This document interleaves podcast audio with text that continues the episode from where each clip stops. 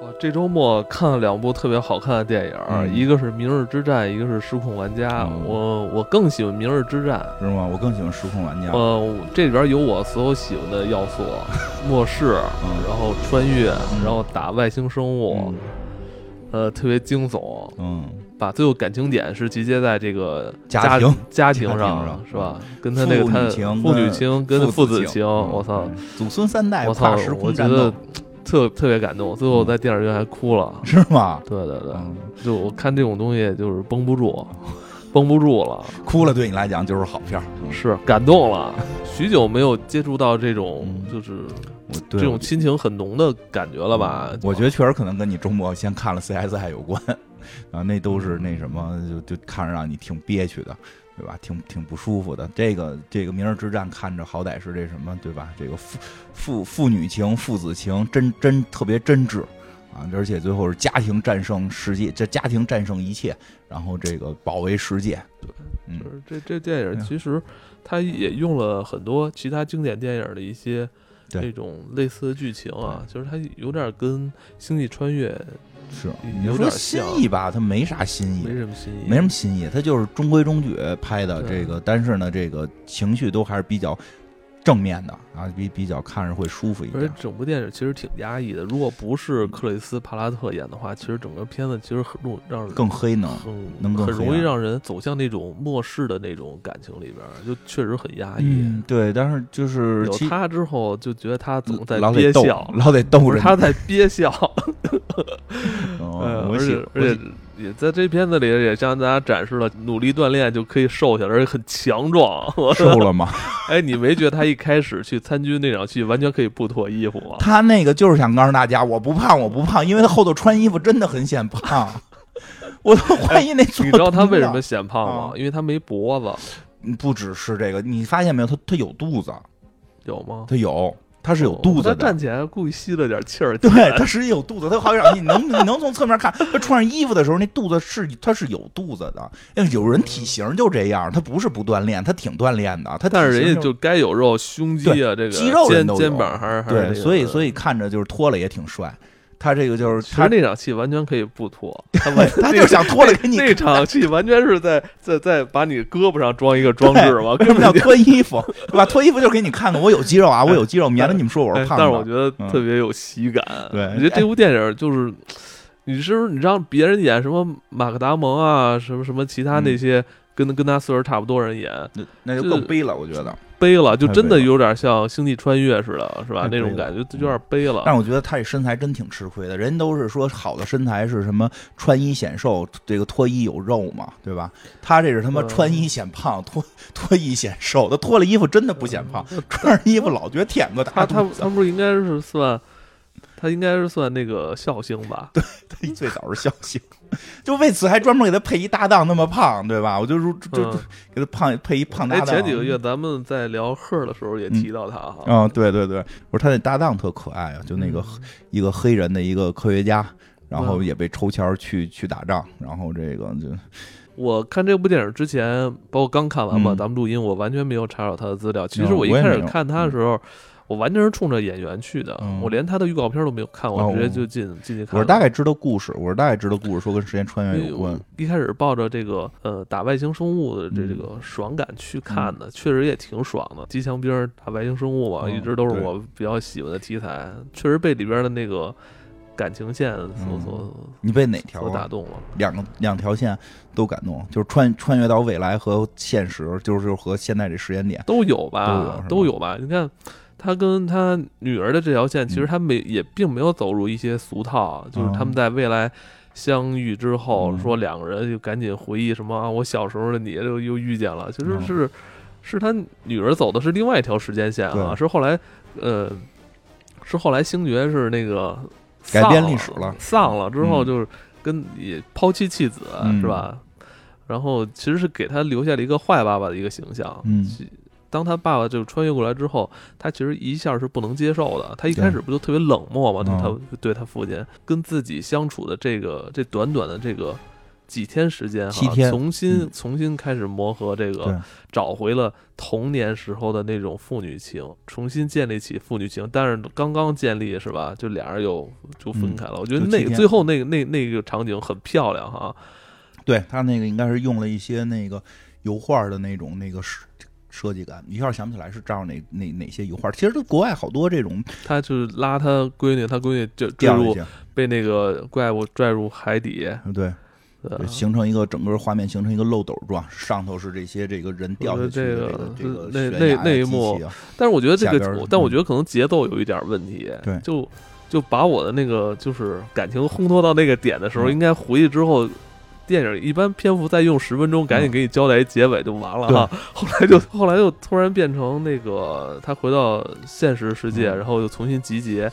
他特别像两部片儿，他集结那段儿其实有点生硬哈，他们嗯这几个几个这个老算是七天的老兵 是吧？重新再找那个政府部门嗯说，我我们现在要去哪儿去哪儿干嘛？嗯因为那种什么，我感觉这个这个剧情特别特别奇怪，啊，就是你就特别怪怪的那种感觉。然后他们嗯就自己坐着他爸的那个大飞机 C 幺三零就过去了。嗯对，就是说他们，然后你怎么又飞到俄罗斯的那个领空，嗯到西伯利亚去找外星人？嗯，这这一段感觉看的有点牵强吧？为了这个圆这个剧情，我觉得就是他这个片儿，我觉得最大的一个问题就是就是你说的节奏问题，它没有《星际穿越》那种特别整的那种对，它明显是两集，它太明显是两集了，它是不是原先是两集，后来给拼成一集的？所以我觉得是我我怀疑是不是有小说，因为小说嗯你可以这么干，对，小说可以娓娓道来的一点点，因为它是这样，它是那个就是等于分了两部分，第一部分是说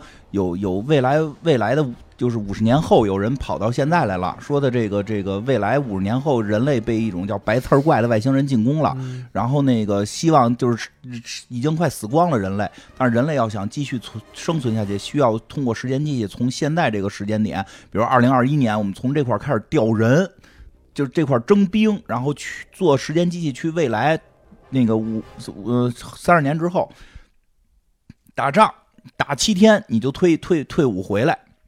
但是那七天中跟外星人打，死伤率很高。然后前一半讲的是这么个故事，是这个男主角，这个星爵，这个这个男主角，他被抽签抽中了。他以前还是一个老兵，然后他被抽签抽中了，他去到了这个三二年之后，结果他们在这个过程中发生了很多这个这个意想不到的事故，然后这个。这个也发现，就是去的时候他是老兵，好多人不是，好多人就是普通市民被抽中。其实这跟美国的一些那个征兵当年征兵的那个是有关的，就是抽签制。美国征兵当时二战什么好像都是，我记得抽签制，就抽中你你就去，你要不想去的话，你可以花钱雇人替你去，你也可以让亲人代替你去，都可以。但是抽签，所以他里边去的时候，好多人还都他妈穿着那个上班服呢，穿着他妈西服的，对吧？各种各样，也有那种就是去过好几次的。去过好几次，反复的报名参参军的，要去那儿打仗的。但是它里边有一个设定，就是这些第一批或者说比较早早去的这些批的人，实际上是为了保存现在、保存现在这个社会的生命力，这些人都是未来几年内可能会死的。所以像星爵去之前，这个这个他就已经知道自己可能几个几七年之后会会死掉，怎么死不告诉他，对吧？有那个老兵去好几次的，实际上他知道的消息，他六个月之后就会死，所以他们就都是这种这个视死如归了，就是去那块五这三十年之后保卫地球。结结果到那儿发现他自己女儿了，他女儿在那儿还是一挺高级的一个科学长官啊，这个这个他们一块儿合作去找这个。就是都是很这些梗都是都是以前有的，找毒素知道吧？跟星船伞兵似的，最后得造出毒素，大虫怪、大虫子怪，也不能叫老派吧，就是传统的一种时间穿越故事。这种时间穿越故事一般不会去讲那条时间线怎么样，就给甩掉了，就就是没了。没了。反正我看的时候，我没有太去纠结这个事儿。对对，这你一纠结，你就会后边看不了了，全都纠结在。我觉得这样救不了就这种科幻电影，包括穿越电影，其实有很多种形式。有的东西是给你能讲得很圆，甚至说用各种什么虫洞啊什么那种嗯东西，是吧？给给你给你这这说明白掰扯这个说嗯或者。假装说明白吧，因为有很多人觉得你没说明白嘛。对但像这种电影，完全它侧重点并不是想给你讲明白穿越这个事儿。对，它侧重点是大怪兽。因为是这样，如果咱们要说掰扯穿越这事嗯儿，那世间就不用不要有那么多电影了。对，这在世间就有一部电影，它就叫穿越就行了，是吧？对你看电影不是为了学科学道理，是对吧？它你说这特别而且再是说，穿越它到底现在是不是一个真科学道理？这东西没有没有说没有说能穿嘛，科学家也没有说能？穿嘛。你没证实出来说这这霍金证明是了不能穿。对吧？所以我觉得你，我觉得不应该是拿什么所谓什么穿越这种事来做一个样板、对模板，是吧？没，错，你没讲明白，所以你这不是一个好电影。它就是个故事。你要让他讲明白，这故事就没后头就都没得讲。而且你要真是看的时候陷入这个，哎呦操，这是不是要出一个平行宇宙？那他没救他成他女儿啊，他这不就白干了吗？你后头故事看，我觉得这是一，这是这种科幻电影中的一个元素，它有这个元素，这边有科幻元素。而且这是特，这是早期科早期时间穿越，就中期时间穿越故事的一大类型，就是那条甩出去的世界末日时间线就不管了。嗯，你要管它那故事没法讲了。其实最早那什么那个那个，你像《龙珠》里边不是不是开始也想这么写吗？不是后来可能也是实在不行给着吧了一下嘛，就就是神龙出现，不是那布尔玛那那条时间线，就就就是特大大特那条时间线，哦，对对对对对？吧？回回来把那弗利萨给砍了。呃，给砍了，对吧？和这这这这时间线改变了，他那条时间线怎么办？最后不是给着吧了一下，说他变特强，回去把人都给打死了，就完了。因为时间线，那他应该是龙珠第一人了。对，他在他们的世界是第一人了。这不知道龙珠超那条时间线又拿出来了吗？就是，但是以前写这种时间穿越故事都是类似于就是。这种大特早期设定，我来了就改变世界就完了。我们那边以后你也甭管了，我们那边你这一变，我们也跟着变。但是其中道理逻辑你都都甭想，嗯这个你你一琢磨它，你就会突然发现，好像不能时间穿越，好像这电影没有存在的意义，对吧？这个。所以就是看着玩儿，看个玩儿。当看那个什么《速度与激情》，《速度与激情》不就是看汽车，就是看看汽车那个，就是速度与激情也有很多不合理的地方。哎呀，他那个车就不合理，他那个车怎么可能能开成那样呢？呃，最新的我没看，听说都上卫星了。他们有人说咱们又神预言了，说咱们之前说什么什么那个上过飞机，什么什么拽过拽过潜艇，再有就得拍上卫星。他们说好像已经上卫星了要。知道我认认认真说的话，其实我们就是穿越过来人。我们说说的很多东西，后来都实现了。对啊，。对，你说这也没错。咱很们开始早期我我做什么节目，接接下来好像就是会会播什么剧一样，呃有那么一段时间好像是，后来我是泄露太多天机了嗯，。对对对，真是啊。然后这个对，所以他这东西就是不不追究，主要是看打怪兽，怪兽做的还挺惊悚的，大大白怪兽，大白怪兽做的挺惊悚的。其实他这个故事的前半段跟后半段是真正的克苏鲁精神内核的故事，哦就是怪物永远是别人跟你说有多恐怖，然后造成什么伤害，但是那个东西永远不出现看不见，，对他你看不见。对它开因为你你一。旦看见你就死，因为它跟以往的那个那种怪兽电影，或者包括像什么异形电，嗯像什么异形啊，或者甚至什么侏罗纪公园那种东西，就是有一个怪物一定是先有人会告诉你，看现在就是它已经成长成这个嗯，形态了。呃，咱们要如何去对付他？他他这里边什么都不说，他用了一个特别合理的那个嗯解释，就是说我不能告诉你，告诉你，你们所有人都不敢去了。对，就开始说问了，说为什么不让我们看看那怪兽什么样？我说不能嗯说，说了你们都怂啊，你们而且他们明显掉没了。明显是最后就是让这些平民上战场，其实为了拖延，为了拖延呃未来的时间，对。为了给给未来那些科研人员就是一一点喘息机会去研究这个毒素。这个毒素或者说什么疫苗这种东西给。拖拖延一下这个科研时间，那个而且还经常他的那个穿越还经常出现一些事故。出现事故是吧？太惨了，出现事故，我说时间从天上点掉下来，直接从天上掉下来，就是这种伤亡，无谓的伤亡太多了。你们就打七天，嗯。到时候能活能回来，就自动给你们传送回来。对，你要不不能就死那儿了。你说去两年，那大家可能就暴动了。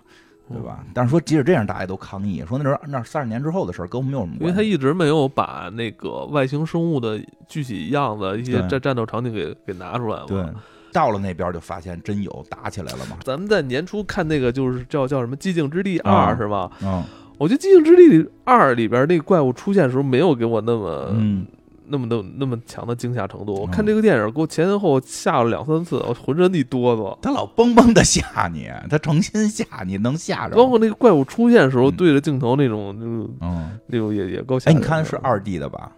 这片都是二 D 的。对啊，，有时候这片挺逗，没三 D。我开始还拿了一三 D 眼镜进去呢，然后 戴着还在那看着，哎，怎么摘的也一样？我觉得大片儿不是现在都拍三 D 的了吗？对，我我觉得这片儿还是有有点那种科幻的古典主义吧。对，其实它是属于老科幻那种故事，就是不像现在科幻我觉得现在科幻会更更精细一点儿，因为它你看这里边有很多在向这个星战伞兵致敬的地方，因为毒素啊什么的这些，这个用用这个冲锋枪、这这这这射弹枪来去打怪物，对，这其实这这这都你就是这事儿你没法细琢磨，他们都时间穿越了，他们还是现代的武器呢，一开飞机还他妈的什么 F 二十二啊、F 三十五这水平呢，就就不给他们的武器只给他们射射弹枪，对，只给打子弹的，手雷你这一一个手手雷也没。手雷也没怎么给，是吧？这个重的这种这这种什么这种火箭炮什么都都没。所以所以主要看的时候会觉得那怪兽不是不就好像不是很厉害，嗯，对吧？就是他是这样，他强行把人跟怪物都降降级了。对。怪物还是那个怪物，不容易被射死，就有点像《精传闪兵》里的那个 bug，能能打死，能打死，但不容易打死。你也掌握技巧。对，人类这边呢，也给你生生的降级，降级了。你你有武器没用，你你还是得拿射弹枪去去突去崩它。对对，没错，就是就是这个世界里边科技树点偏了，全点时间穿越上了。对吧？你就是，我觉得他们现在使那些武器，还不如现在这个生活中，就是就这个现实中这些这这这些武器呢，也没见着什么他妈转着六个刀片的这个他妈导弹，也没见着，啊吧？也没见着能打出去他妈的他妈一秒钟打他妈好好好几百发的这个这个武器都没见着，还是普通的突突突呢。就是反正，然后一帮人，就我看着都特别像游戏，跟他妈生化危机似的，一帮人穿着西服，嘎跟那跑，穿着西服裹一防弹衣啊，就开始跟那打。然后那个，所以他前半段其实就。就就还，但是后头就是，那其实前半段挺，就尤其到后期，就是那个那个最后所有的这些虫族去去进攻这个这个他们海上碉堡的时候，就你说那画面，拍的还挺有点那个史诗味儿的。挺有点史诗味儿的，人族最后的五十万人，然后跟这个他妈挺悲壮的，挺悲壮的打，对吧？最后做出药了，说我们已经没法批量生产了，你带回去，你带回到你们的时代，然后批量生产，然后在你们时代消灭敌人。他说不，我要回来，我要带回来，啊带回来救女儿，结果哈，女儿被他们妖给拽下去。哎，我我看的时候我还没有想到星船散兵，但是我现在跟你聊这个片儿。有特别浓的感觉，像致敬《星船散兵》的味道哈，这就是那个时代的科幻的那个流派，是吧？你看这成群的这个虫子，靠这个就靠繁衍哈，它的就是靠生，就靠生，然后去推你，生生推你这个人啊，人这人类就只只有射弹枪去射他们，还不还不容易射射准。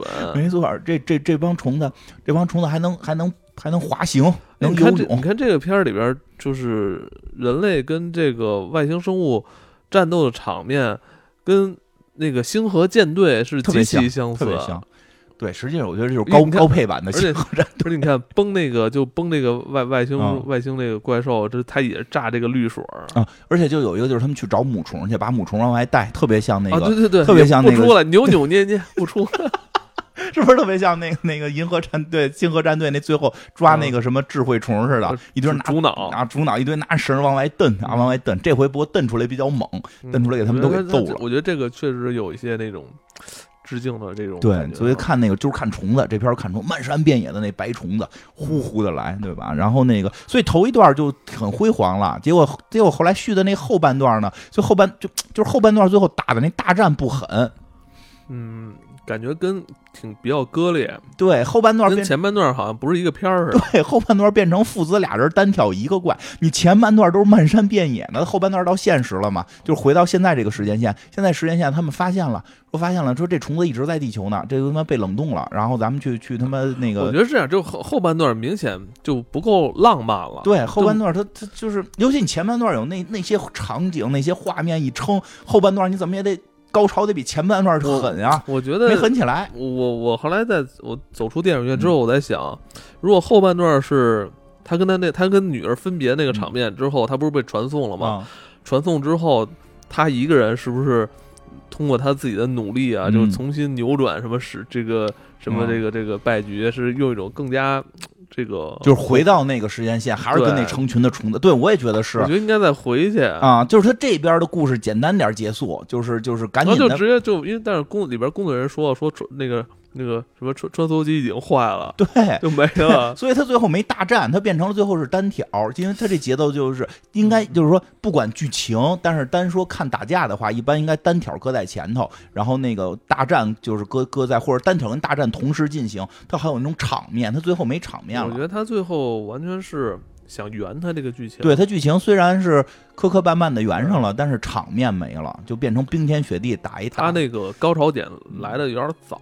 对对对，他高潮点就是他女儿掉下那个画面，那确实那个画面很漂亮，那画面做桌面挺好看的，对吧？这个但是他就后边回来。剧情磕磕绊绊圆，不过它比较有意思的是什么？它圆了一个比较好玩的剧情，就是这虫子看着就不像能他妈开飞船的，它怎么来的地球？嗯，对吧？是是说别人送的，别人送货，这些都是货物，结果到地球的啊，也可能是武器，他们到地球了，所以能开飞船的人死了啊。但是也出了一特别逗的情况，就是那帮你说开飞船那帮人好像都被吊着，好像是被这些白刺怪给弄死的。可是白色怪不都他妈在那个胚胎里养着呢吗？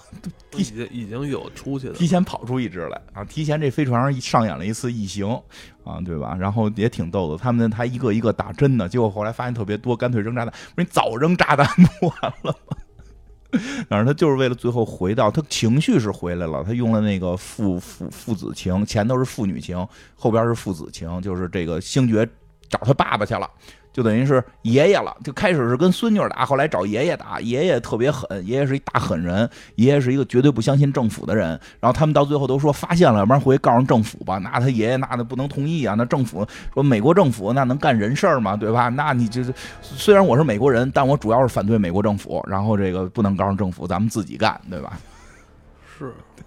挺挺逗，片里各种讽刺美国人，讽刺美国政府。他不是还有一段，就是他们最后要要调查那个火山灰什么的，不找专家，找他那个那个同学，找他那个就是那那个星爵不是中学老师嘛？这中学那个他有一同学就是。怪同学、怪学生就爱研究这，然后学生问，学生大眼睛翻着翻着给他们讲，是吧？后来我们看的时候，朋友还说：“他说怎么不找政府？这不得该找政府专家吗？” 后来发现了，你找政府专家，政府就跟你就美国政府跟你打太极拳嘛，说这事儿我们现在哪管得了啊？现在这满树那都是游行，我们可管不了这些事儿。你不能你你一面之词，我就给你找一专家来啊，对吧？这那的，是挺好玩。但是确实是像你说的，节奏有点就是稍微差那么一点儿。对，其实。他那个后来单挑戏打的还挺精彩的，对，我操，这个克里斯巴拉特，我操，挺能打的，我操，那人也是健身房泡大的人说，就是自从接了星爵这活儿，就是因为胖嘛，天天跑健身房，一天跑好好长时间呢，最后反正现在还是胖，但不是大胖子了，毕竟练了一身肌肉，说也我说这个也行，让我们觉得我们也能练瘦点。他那朋友特别好玩嘛，他那个那个黑人朋友，一直说一紧张就说话，嘚嘚嘚嘚嘚嘚，然后看着特别怂，然后一直活着，看见怪的时候张啊一边叫一边开枪，我觉得挺逗的。对，末世我看起来还挺恐怖的，嗯，我前半段一直觉得挺挺恐怖的，嗯，挺难过的，嗯。地球人又他妈快玩完了啊！没事，这这地地球人有无数种这个毁灭的方式，你别当是有时间线，千万别当漫威时间线，你千万也不要当海因莱因的那个那个什么说前后能对，他就是对不上，这种故事都对不上，他就是核心就是给你看打仗，就给你看打虫子。那个时间线是对不上的，挺惨烈啊！他就是他女儿，就是他女儿说的那些故事根本就没发生过。他女儿说那些故事里边也不存在什么这个星爵被调到未来去打仗，他们提前知道外星人进攻了都不知道，都没有。就是就是就是就是啊，你可以当成是平行宇宙，嗯，明白吧？我在那种情况下，他就会成为一个坏爸爸。对吧？但现在回来不是嘛？人现在回来都一家欢乐了。他他在那条线当坏爸是因为他没找着工作，他后来一直是一个中学的生物老师。对他自己觉得自己不好，然后觉得自己一事无成，然后就开始跟家里闹闹别扭、埋怨，然后最后让车撞死了，这么个这么个事儿嘛。他这个现在人都是英雄了嘛。那是英雄了嘛？他打完了之后，他的事迹不都都电视上都播了嘛？美国的那个什么国防部长还都说这就是我们美国打赢的啊，实际根本不是，是一帮反美国的美国人去打的。嗨，我觉得就这这个故事没法去去去考虑政府那条线，这这条这故事里边几乎就没有什么政府。所以所以上来给他爸爸一设定是反政府分子嘛。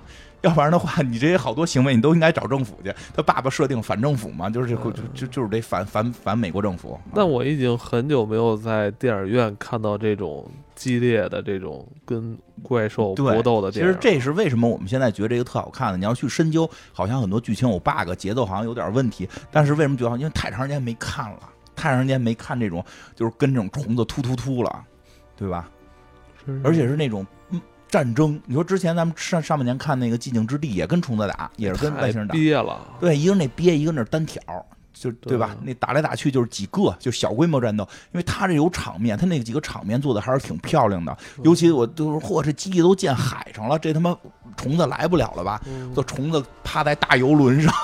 然后从水里游过来，然后哇，漫山遍野往上爬，那种麻硬劲儿，那种太麻硬了。就其实这种电影也不多见啊，就是在在，我觉得在未来可能已经不不不太不太能有这种电影的生这个生存空间了。因为因为什么呀？我对，没错，你说的特别对。因为这东西它没法评价，你评价这片全是问题，都不好看。然后你如果光评价说，哎呦，看着好多虫子打着特热闹，好像很肤浅。所以呢，这种片子的口碑就不太容易上来，不太容易上来，肯定就票房就会受影响，他就不会拍那么多，对吧？就是有时候我们这个其实就说说回归，缺乏历史的厚重感与真实性，你怎么能成为优秀电影？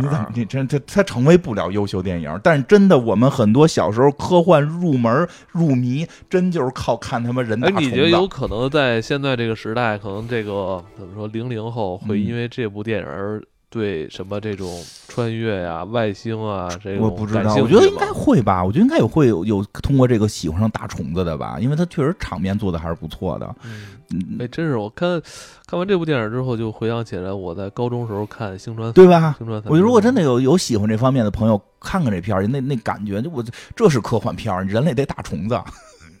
星船现代版《星船伞兵》，当然它没有那个，就是它的。它所谓的那种深度没有小说那种那么那么厚重，但是它这种视觉的表达，其实可能会让一些人入这个科幻的坑。因为你不能要求每一部让大众接受的这个科幻作品是。是是，银翼杀极具反思的那种东西。银翼杀手真的，银翼杀手入门可太难了。你让一让一年轻孩子看银翼杀手，下雨天一堆人在那嘚嘚嘚嘚嘚嘚说他们俩多小时，然后好像在念诗，你也不知道他在干嘛，对吧？那个你很很难入坑。哎，如果这部电影是诞生在这个时代，如果这个时代还没有在线流媒体，没有那些乱七八糟的时候，它只是一张碟或者一个录像带的话，我肯定会。看完之后传给你，我说这片儿特别爽，对特别爽，打外星人，你知道吗？是那个星爵演的，对，大爽片儿是吧？我会给你，然后你看完之后也会传给传给别人看。我传 CS，我说你看我这他妈虫子，我操，对比你让我看那鹤好看多了。你那嘚嘚嘚嘚说半天，女主角都不露脸，你看我们这打的多热闹，哗哗的。他真的场面做的很有意思，他特别像游戏，其实。我感觉挺像那个，就是就是玩了场《生化危机》那种感觉。你玩什么游戏都是《生化危机》，对，因为打怪兽嘛。你玩三 D 的游戏就是《生化危机》，玩二 D 的就是《三国志》。总之，这就是一部缺乏历史真实性、没有深度的片儿，片儿 大爽片儿。但是，但是我还是很喜欢的。我记得那会儿我们那个那个做电影宣发的时候，经常有这是个什么片儿，想半天大爽片儿，我们就想当大爽片儿去去他妈宣发大爽片儿。哎，不知道这种电影以后还要隔多少年还能看到？嗯，对，这种其实这种电影，我认为是很容易把年轻观众拉入到电影院的。对对，咱们不能说把所有观众拉入，因为有些人您还是喜欢看更严肃一点的这个片子嘛，对吧？我觉得，但是这种电影，嗯，更适合把这个电影受众的这个主力军给拉回来。我觉得年轻人还是有更多时间，更愿意走进电影院，因为我们。咱说点现实问题，就是咱身边都有好多，呃，从事中国影视行业、做院线行业的朋友。其实这两年他们日子并不好过，是是吧？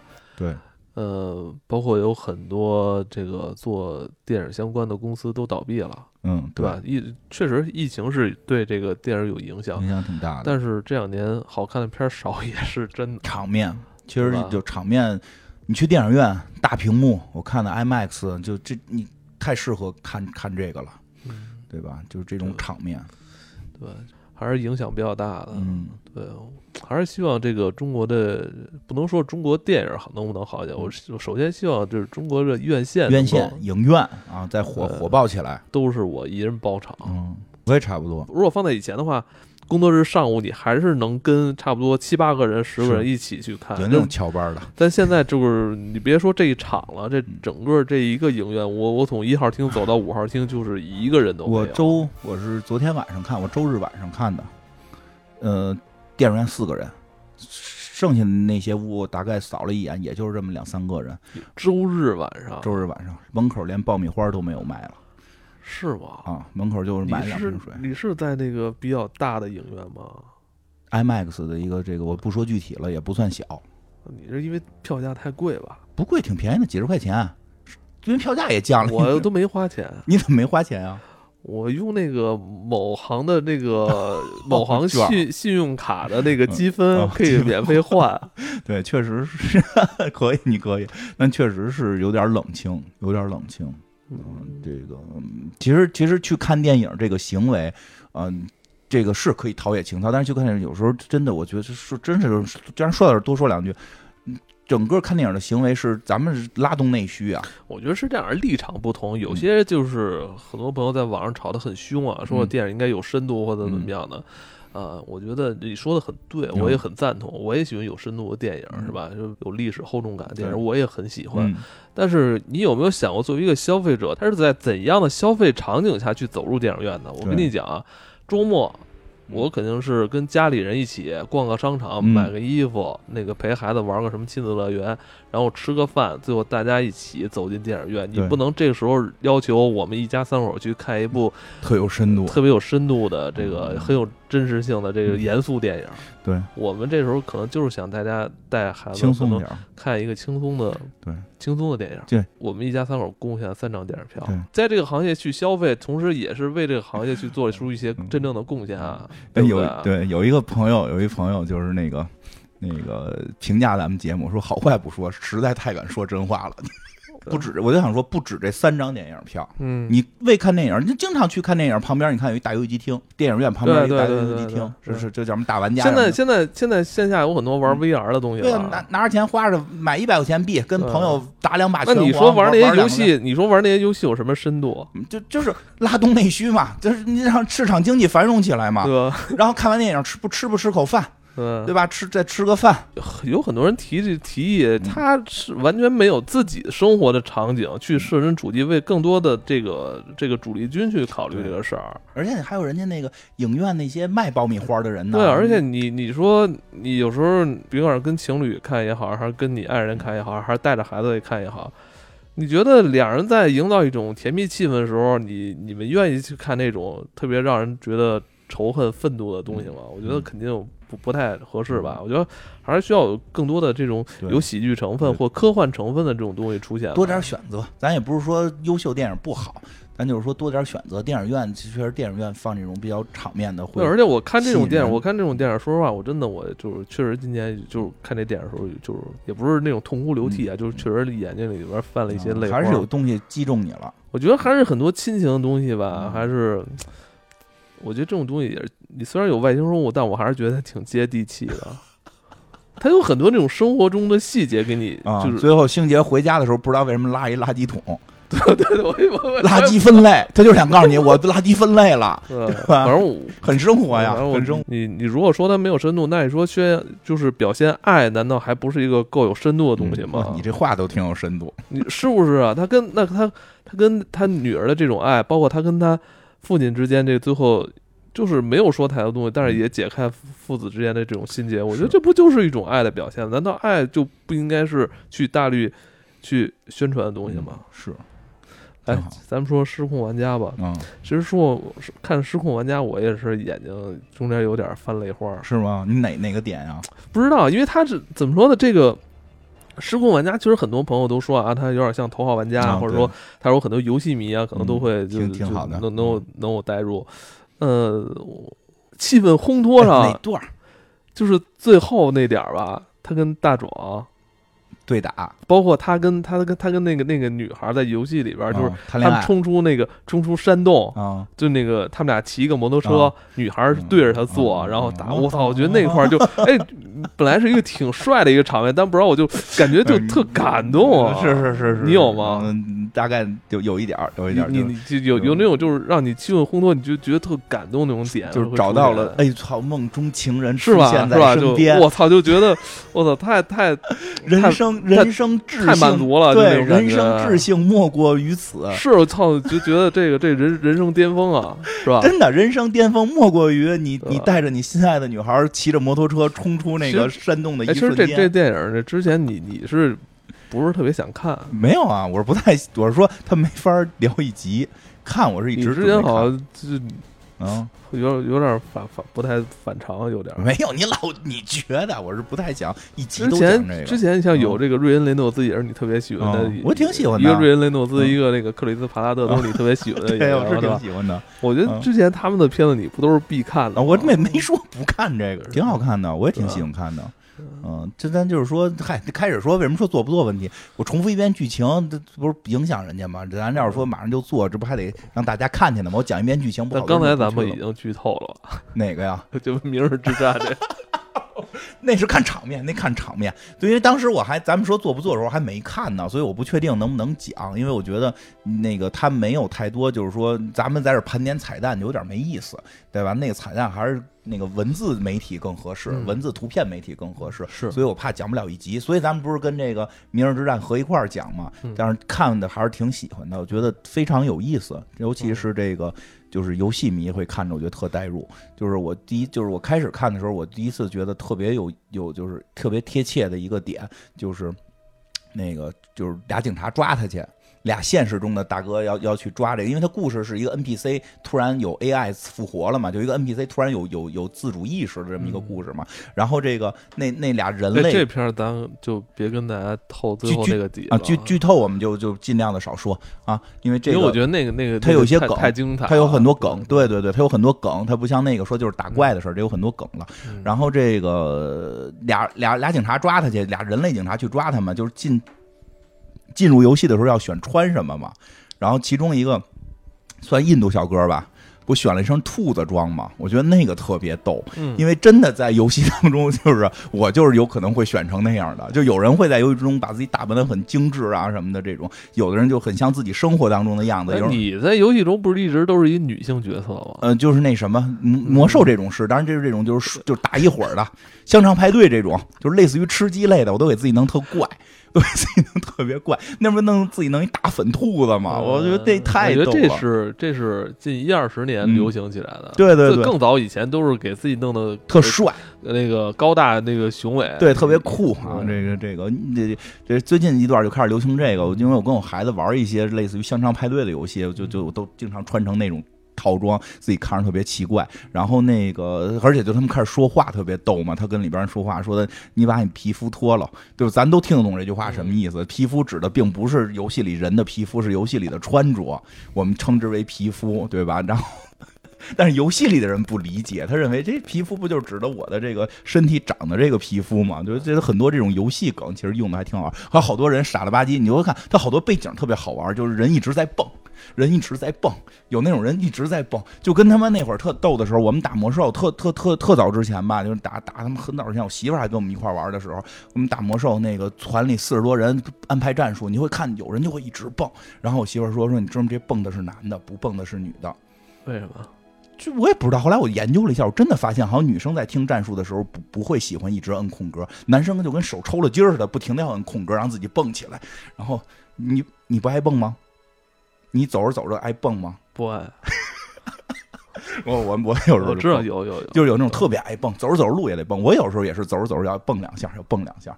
就是这个那里边不就是有人就一直蹦，咔咔咔一直蹦，就那就是玩家，那就不是那个 NPC，NPC 都过正常日子，对吧？然后里边说一些那个，其其实能看出来，这部电影是对于呃近十来年吧，很多呃。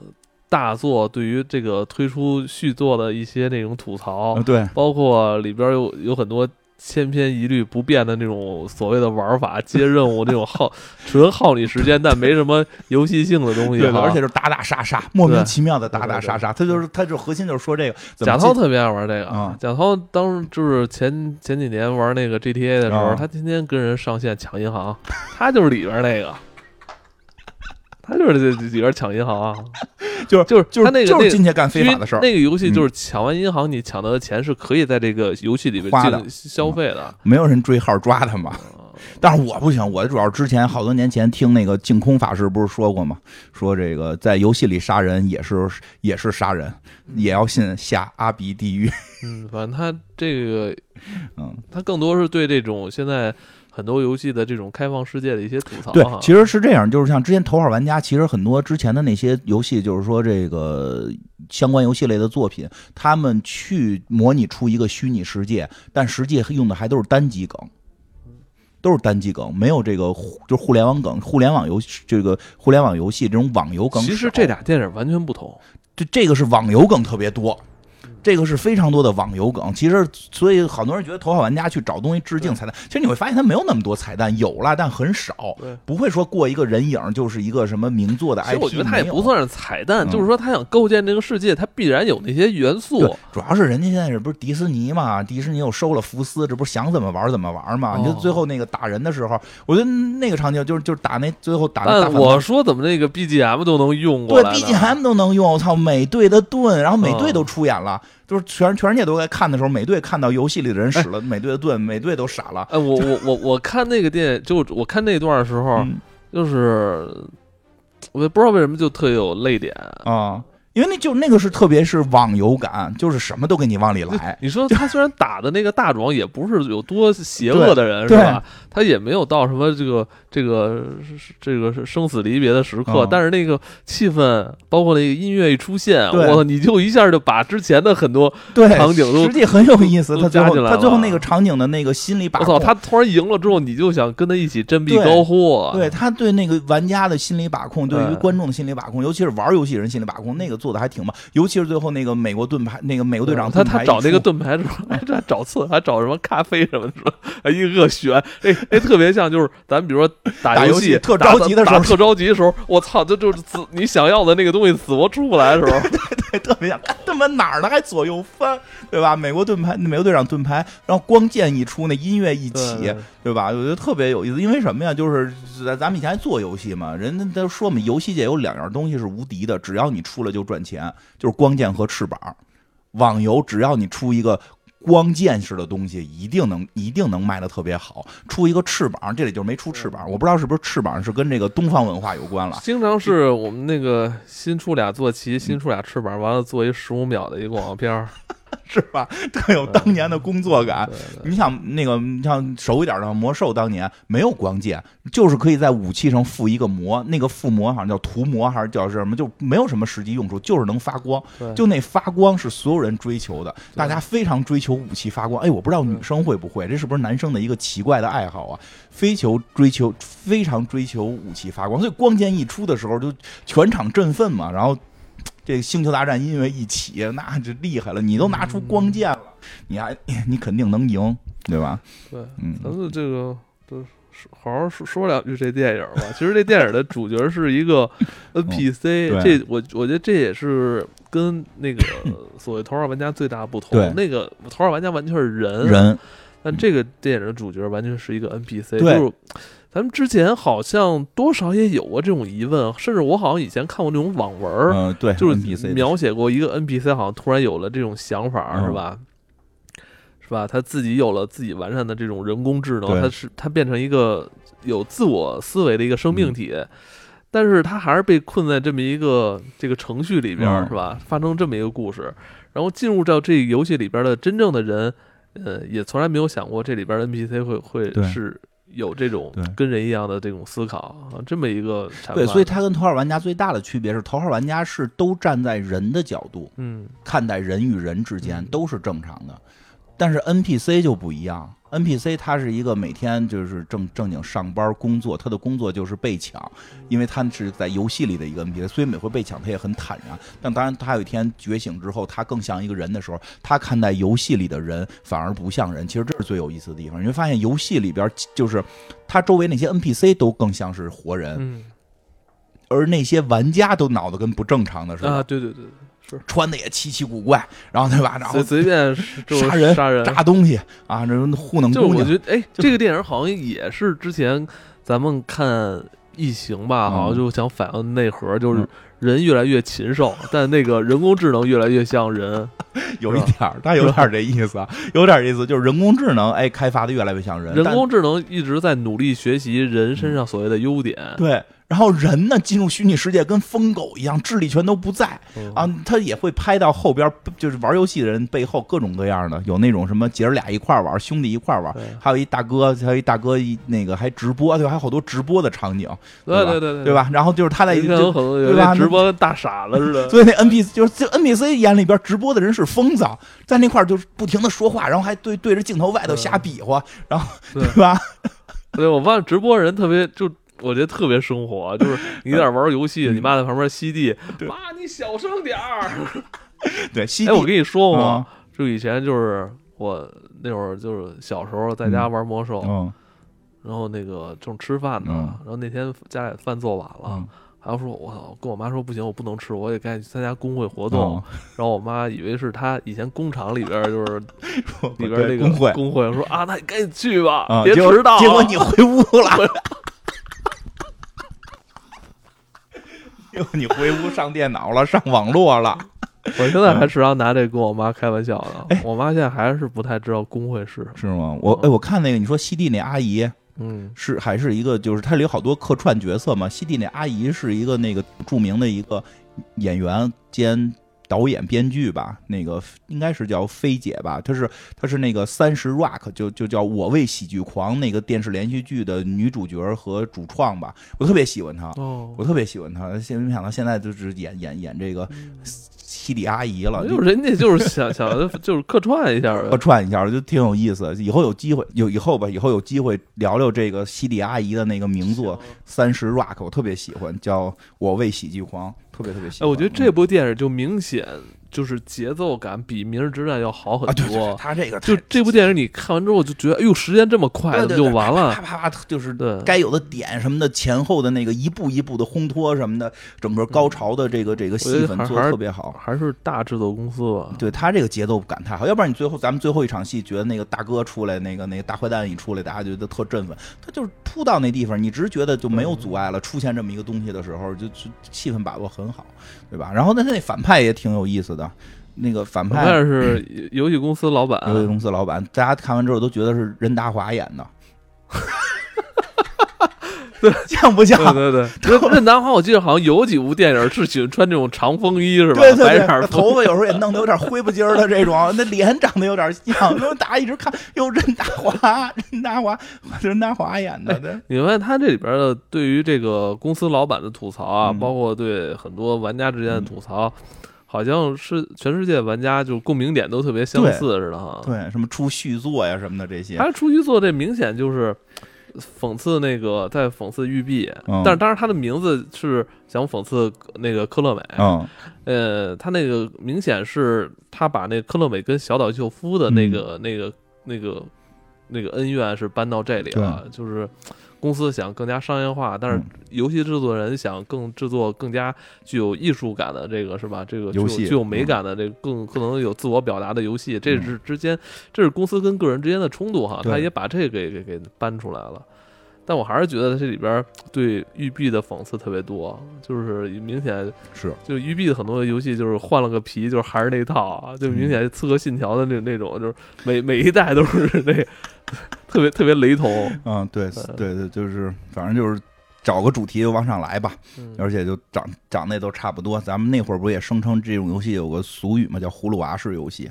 嗯，其实这个游戏不仅仅是在国外的游戏公司啊，其实国内有很多做网游公司也也喜欢犯这种问题。葫芦娃嘛，葫芦娃就是说长得你没发现七个，就是这个答案没发现七个葫芦娃长得一模一样，就是身上皮肤的那个颜色不一样嘛。对。所以有很多游戏公司其实都是一套代码、一套建模，然后把身上衣服从西式的换成中式的，就可以完全变成一个新游戏。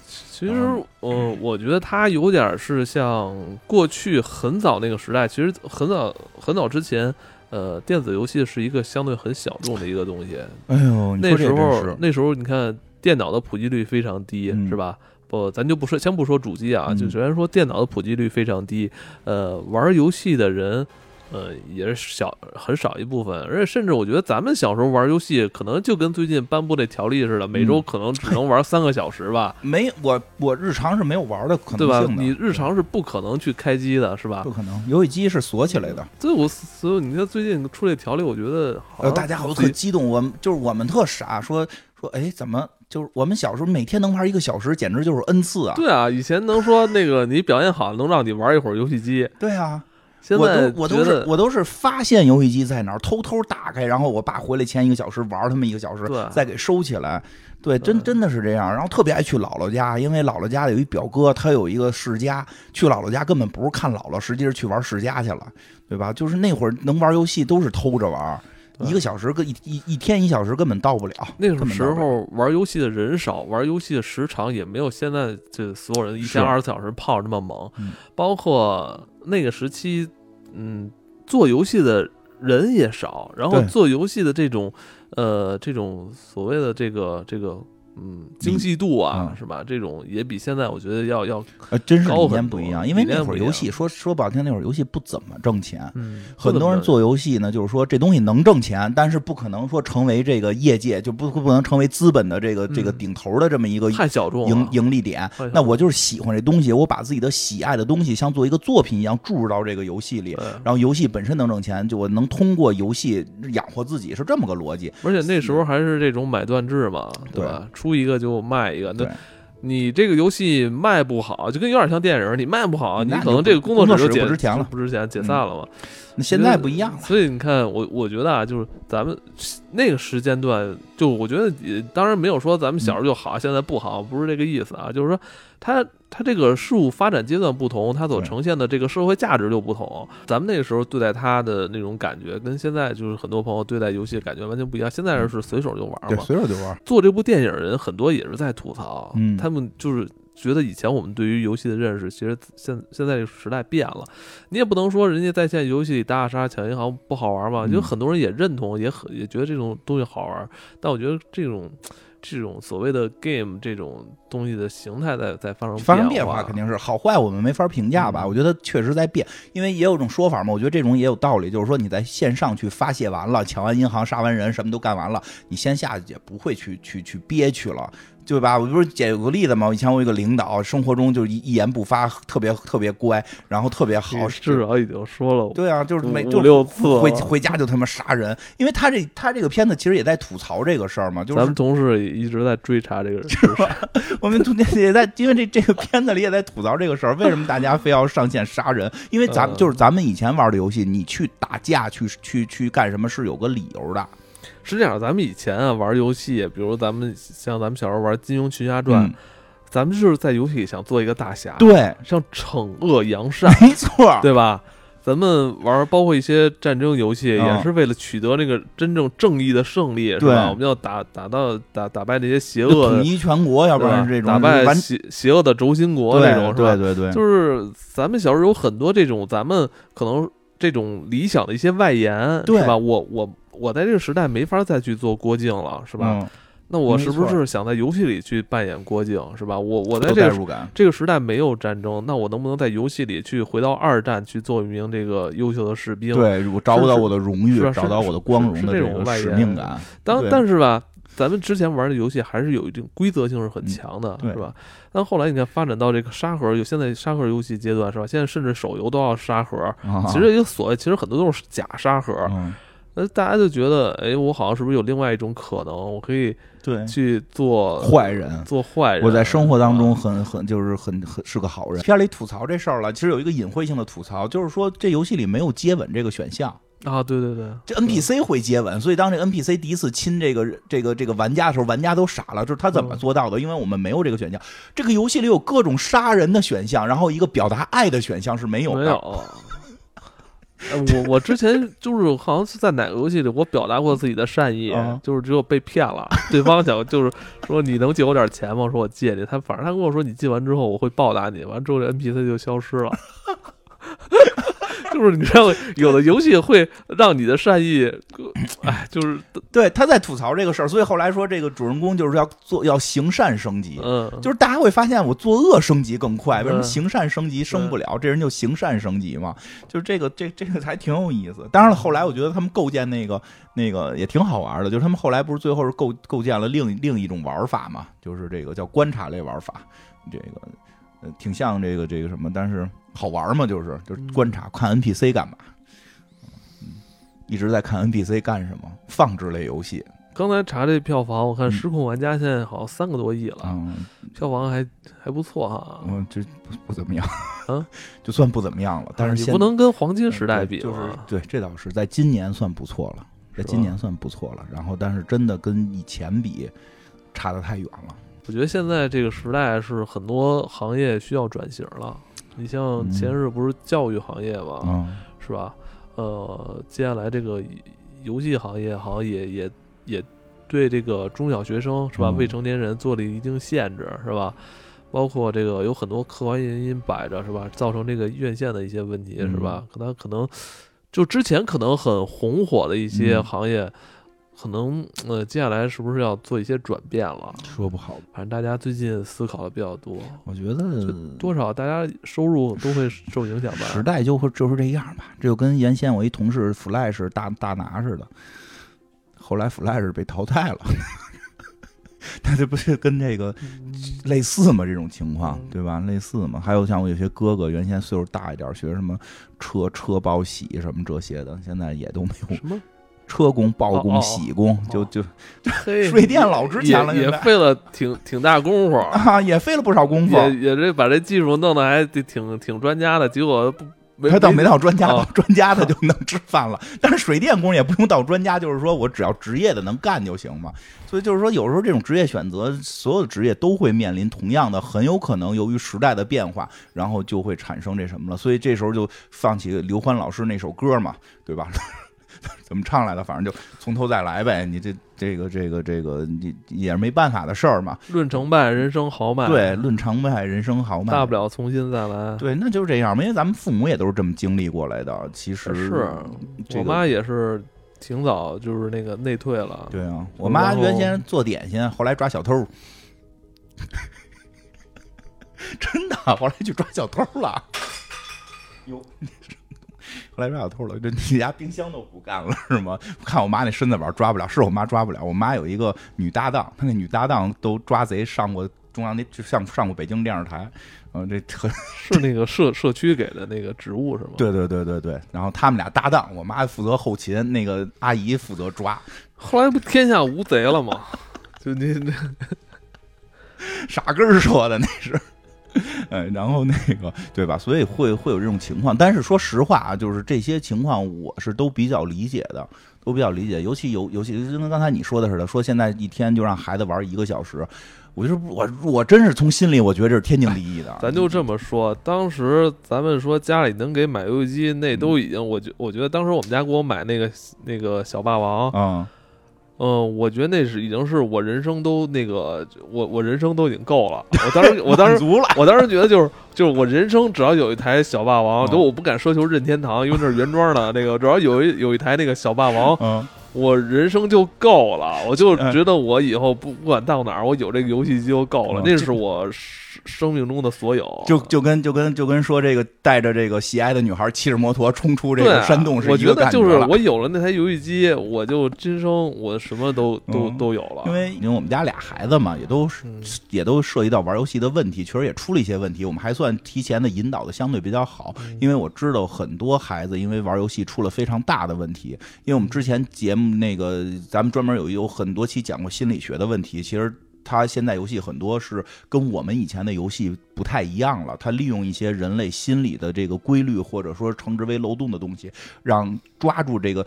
这这人这么说，连成年人都可能陷进去玩命花钱，你更更何况小孩呢？但咱以前游戏这这方面问题会小一点。小孩对很多钱就没概念，没概念，他没挣钱，他对钱没概念。我们家老二一个月花花了一千多。他跟那他他以为就放你兜里十块钱，对他没有钱的概念，他觉得这不就摁个钮就买了吗？我们家就是，那你怎么就是告诉他这一千块钱是一个其实很大的一个？刷了俩月碗，就是一天刷挣多少钱，你把这钱给我刷回来。让让让让家里其他人能够休息，你得把这钱挣回来。我告诉你，你花这钱到底……那你得对他特别厉害才行吧？那肯定的。哎呦，当天，哎呦，我跟你说，我的天！我跟你讲，那天是早上起来，那天早上起来我没在，我送老大去了。老大半截我就接，就是送老大路上半截接电话，我媳妇给我打电话说怎么回事？说这个你这一个月花了一千多充游戏钱。我说不知道啊。说这账单，你你媳妇以为你花的，骂你？为什么呀？花的是我。大闺女的钱，说的花老大钱，我说我就问老大，我说老大，你他妈花一千块钱充游戏，因为他大了更懂点儿。他说没有啊，因为我知道我们家老大花钱就是不会花那么多钱充游戏的，他喜欢玩单机。我说你花，他说没有，他说那那账单写你名，他说我给我妹充的。说为什么呀？他说他说我妹妹没有充钱的渠道，他充充充充那个一百返我十块钱，然后我给他充。谁是返谁？就是他妹妹没有充钱渠道，让他姐姐拿微信给他充充一百块钱，他。明白吗？充一，他姐姐给他充一百块钱，他给他姐姐现金一百一啊。这个，但是他这钱从哪儿来的？从他从他姥姥手机的那个微信里边转的。他没有概念，他就觉得这不就是摁摁钮吗？我姥姥这手机里边有一堆数，我给转到我姐姐手机里，我这个游戏里就出现钱了，我就可以买衣服了，我可以买皮肤了，我就可以打得过别人了。一个月干了一千，然后这个他跟这个我媳妇儿一生气，给他 Pad 没收了，iPad 没收了。嗯，哎呦，上上学去，当天老师上午就打电话说：“您家孩子怎么了？”说怎么了？说您家孩子都发傻了。说他那个说问他怎么了？他说家里出事儿了，问问出了什么事儿了。后来后来家就说啊没事儿没事儿没说，就是因为把这个游戏这事儿发现了。他现在反过来了。我觉得合理抱怨是可以理解，但是但是有很多人都没孩子，也对这个问题。发出了很多特别奇怪的那种质问。你不是在这个场景下受影响的人，你就 又说实话。不过确实很多家长非常开心，没孩子特别关心孩子问题。嗯，生一个呗。就咱们一个朋友跟我说的，这个他们家邻居说，就这前后楼这小区三家孩子因为游戏充钱死了，上吊的、跳楼的。充不上钱，打不过，着急跳楼，然后这就就就就就，我就说这个事儿为到这一步，其实已经很严重了，可以理解，已经很严重。因为我觉得是这样，就是咱们不是现在去理解咱们孩子的心理处境，是因为咱们从小也经历过那个阶段，就是知道就是这个这东西特别想要，但是好像。又不是特别容易能得到时候，那种急切心情是完全可以理解的。说实话，我觉得咱们这时候咱们的心理素质可能比现在孩子好，因为要好一些。就是说说到这儿，咱们对于很多就是生活中的不顺利或挫折，咱们还是能去去给他咬牙挺过去。我跟你说，我就这个就这个事儿，我跟天津的一个咱们听众朋友，一个一个一个老师，语文老师，长得可好看了。语文老师给我给我说过这事儿，说他们现在就是说。第一是保证孩子的心理健康，说这件事已经到了一个迫在眉睫的地步了，非常严重。说他说他们说后来，因为他们是专门研究这个的老师嘛，就是在校老师，初初高中的。他说问题出在哪儿？他说你想想，咱们小的时候考试好了，吃顿好吃的，对，美上天。我想是啊，因为你知道咱们之前就交流过这问题，就是说现在因为咱们物质水平提高了，咱们国家富强了，对吧？咱们很多东西。特别容易取得了，对，但是就是说你也别跟我这儿这个抬杠，就是说什么叫容易取得？就是咱们小时候就是麦当劳、肯德基这种洋快餐都是后来的，那是过生日，咱们觉得那些都是很就很不容易才能 过生日。才能吃呢，对吧？咱们那时候对于很多物质的需求，其实咱们可选性没有那么多，咱们对于每一样这种就是咱们可能喜欢的东西，或者说这种舶来之物，都是带有一一种。特别期待的心情，就是说，如果得到了，就是意外之喜；没得到，那我生活还是一如既往的，该怎么该怎么过怎么过。但是我觉得现在就是说，孩子面临的这个这东西太多了，他觉得所有东西都特别容易。你想，咱们小时候六点钟看一动画片，那是一天中最高兴的一件事儿，对吧？但是我们家，但是我们家现在孩子看《小马宝莉》，一天能看一季，看他妈二三十集。为什么？你电视只要什么时候开，什么时候有。这东西就得来特别容易，嗯，呃，什么那个这个玩具得来特别容易，什么东西他就觉得特别容易。但你要说，那你为什么不限制他？那我我说那怎么怎么限制？他这都是有上幼儿园有社交人，对，人现设这都是这样。对我我说那我给他设置一个说艰苦环境不是不行，对吧？那我出去，别的小朋友不是 你，他马上他心里就会出现新的心理问题了。你还得让他有一最基本的这个社交的认知，对吧？你能跟人知道什么外界小朋友在聊什么，包括有时候人家那个幼儿园出的什么主题活动也是跟这种都相关的，你不能说你什么都不不懂，没错。包括有时候他有时候他包括那个幼儿园教他们的一些那个英英语，就是说也是有带含有迪士尼的一些元素的东西，你不能让他不接触社会。但是就是说现在这孩子步入这个社会，其实他也有他社会存在感的，没错。那他其实对于这些东西，他就认为这些就是。就必须得有，嗯，我我就是我都要占占尽，我都要让这些东西满足我。你不可能去让他无无限的去去享用这些娱乐性的东西，对对吧？那你这时候他的心理的他心理素质其实跟咱们小时候心理素质就不太一样了，就是因为他们现在得到东西太容易，就没有更高级的东西给他了。咱们那会儿有，你说我平时吃点饭，然后你烤好了，我给你炖锅排骨，炒个大虾。哎呦，这是好吃的！咱现在天天都可能就是说不至于天天吃，就说这东西对他来讲不是一个很困难的事儿了。所以，而且就是说，我想小时候这些东西不都不没法顿顿吃。对，是啊，咱们小时候那真是逢年过节吃。但是说现在至少说的一礼拜吃一两回，问题不太大了，对吧？咱实话实说，这生活条件能到这，那你给他更好的没了。更好的是什么？吃的更好的，我去更高级的饭馆，我就吃那种他妈的两千块钱一位的寿司。对于孩子来讲，这种附加值都体会不到。体会不到。他坐在那儿，他吃这个两千块钱的寿司，他跟吃一百块钱的寿司，他他他没区别。那个老师朋友就说说，在这个过程中，孩子们得到的他们认为封顶的东西太多了，认为一切都是。唾手可得，所以他们任何挫折，所以他们很多说的很多这种就是说出问题情况，可能就是因为五十块钱，因为一百块钱的一个东西，他对首先对这种价格也没有什么概念，但是他认为这种东西我应该都是唾手可得，我一下得不到，这种东西就我就应该得有，对他就会我没有的话，就是你在断我的命，对对对对对，他的心里就会出现很大的负面情绪，所以说其实是有一些挫折会好，但就像你说的似的，你家里诚心营造这么一环境，你又如果不让他出去社交，那心里也出问题，所以很矛盾。所以国家现在说的限制一下这个孩子玩，其实也是好事儿。好多家长很高兴，因为这就有一什么呀？就家长手里边有一些有一些这个能吸引他的东西了。你想多玩一小时吗？你可以玩我的手机呀，那你就得听话呀，对吧？就是他会觉得我要付出才得到一些什么。国家在做出这种决定的时候，肯定是经过深思熟虑，他不是说。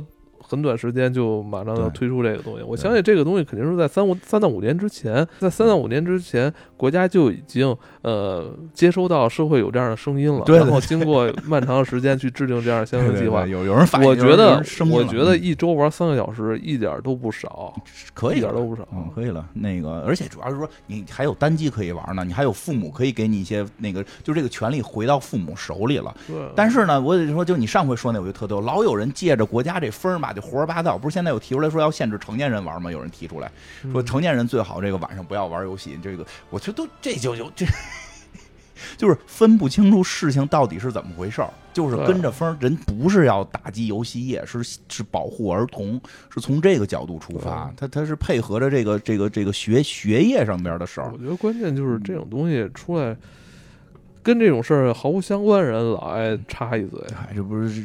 然后这些人完了还老吹风，我觉得，你挺高兴是吧？限制玩游戏了，因为我之前很害怕这个东西，就游戏这个东西还没有让我孩子接啊，还对你一直没让他接触，让他看片了，因为他现在这个阶段就是还还不。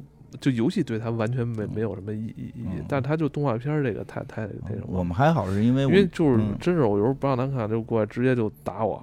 哇！我戳我嘴巴。那你说真的假的？你夸张了，特别夸张了，特别残暴，夸张了。你管管管管。那我们家我管的，我我我这你管家里人都说你不是说我现在我如果管他，我是反派。就像你说什么啊，孩子孩子刷一个月碗，但是他现在没有那么大啊。但如果设想我的话，就我如果让他干事，他肯定不干，因为因为什么姥姥什么妈都不会让他干这事儿，只有我。你想，当所有人都不让他干事儿，只有你让他干这事儿，那你是不是他的反派？我先变成他杀父仇人了。他的父亲变成了他的杀父仇人。就是你看，我不让他看动画片儿，他一口气看了十集，眼睛受不了啊。那不行。孩子对这种眼睛会会会视力下降，他他没有这个什么是啊，意识跟家里多商量商量。我特逗，我们家孩子现在玩多长时间，给他扣一眼罩，他姥姥给他弄一眼罩，说保护眼睛，的扣着跟盲人似的在屋里摸。蒸汽眼罩可以缓解一下眼部压力吗？就是也是就是强行让他有一段不看这个屏幕，因为小孩在发育。对，因为我前两天我不是问你吗？我说上小学孩子有没有必要要，就是学校要求什么手机啊什么之类的？因为我挺害怕这个东西，因为手机这个这个手机这东西太邪恶，一旦交给孩子的话，就他会控制不住，自己学的快着呢，对吧？不用不用，初中再说吧。我比较害怕害怕。什么时候需要自己上下学了，再给他一个，你好联系他。上小学都接都送的，也用不着。这个周末看了俩片之后，找回了以前就是那种去电影院特别开心的感觉吧。对对对，去电影院那种感觉。我们这岁数也也别想让我们再说什么教育了，我们都懂，说出来我们对对对节目做了好几百期了，那大道理比谁都会说。我们这个年龄阶段的年富力强的中年人嘛，就是想消费是吧？想放松放松消费一下是吧？也。也是拉动内需，对，搞活经济，关键是这拉动内需。我跟你说，这东西你别管什么片儿也好，只要上电影院，那就是你只要看了，你就是对国家尽了一份力了。你说特别对，你说特别对。